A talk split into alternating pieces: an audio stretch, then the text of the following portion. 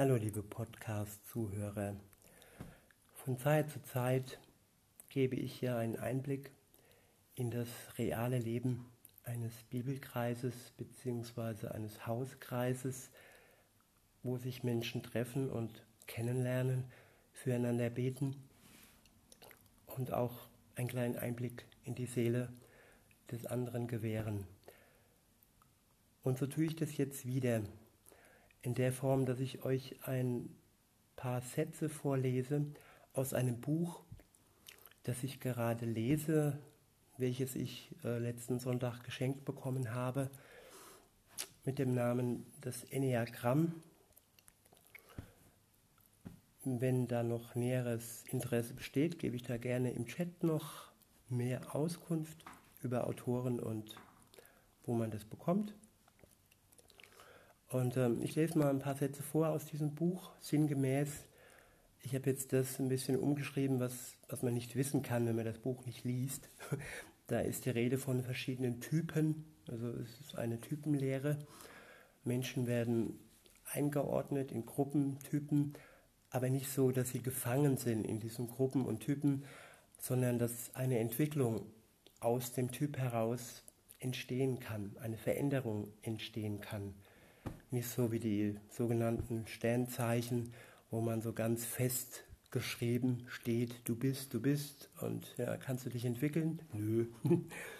Aber dieses Modell lässt Entwicklung zu und ich finde das sehr hilfreich und daraus möchte ich einmal, was meine, was mein Typus angeht, zwei Sätze vorlesen.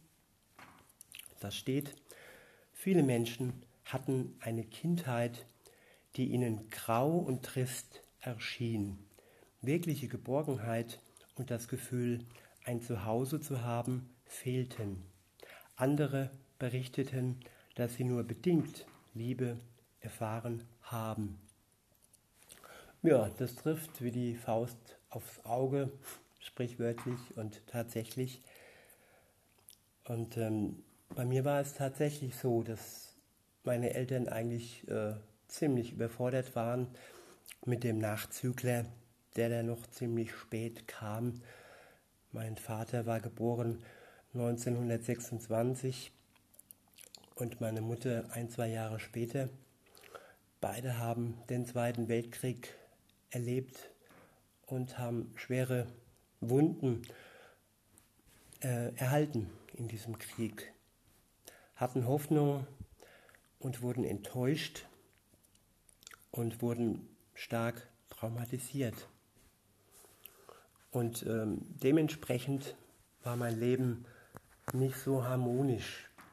Und ähm, jetzt im Nachhinein habe ich jetzt kein Groll mehr gegenüber meinen Eltern.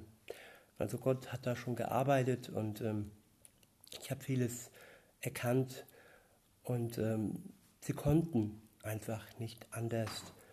Nach dem Motto, Jesus hing am Kreuz und sagte, Vater, vergib ihnen, denn sie wussten nicht, sie wissen nicht, was sie tun. Und genau das beschreibt dieses Enneagramm-Modell, dass man oft feststeckt und ähm, sehr spät vielleicht erst erfährt, was man denn da tut und welchen Schaden man anderen anrichtet, und auch sich selbst anrichtet.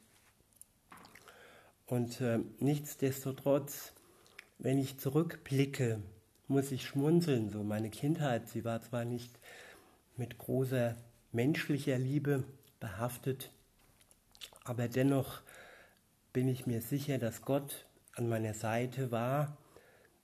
Das klingt jetzt vielleicht ein bisschen peinlich, aber viele Kinder hatten irgendwie so ominöse Freunde in ihrer Kindheit, mit denen sie mehr oder weniger so Selbstgespräche geführt haben.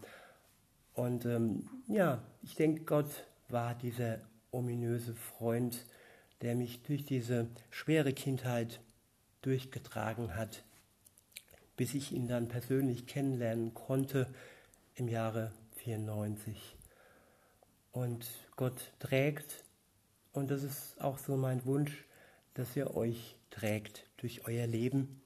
In diesem Sinne, einen schönen Tag noch. Bis denne.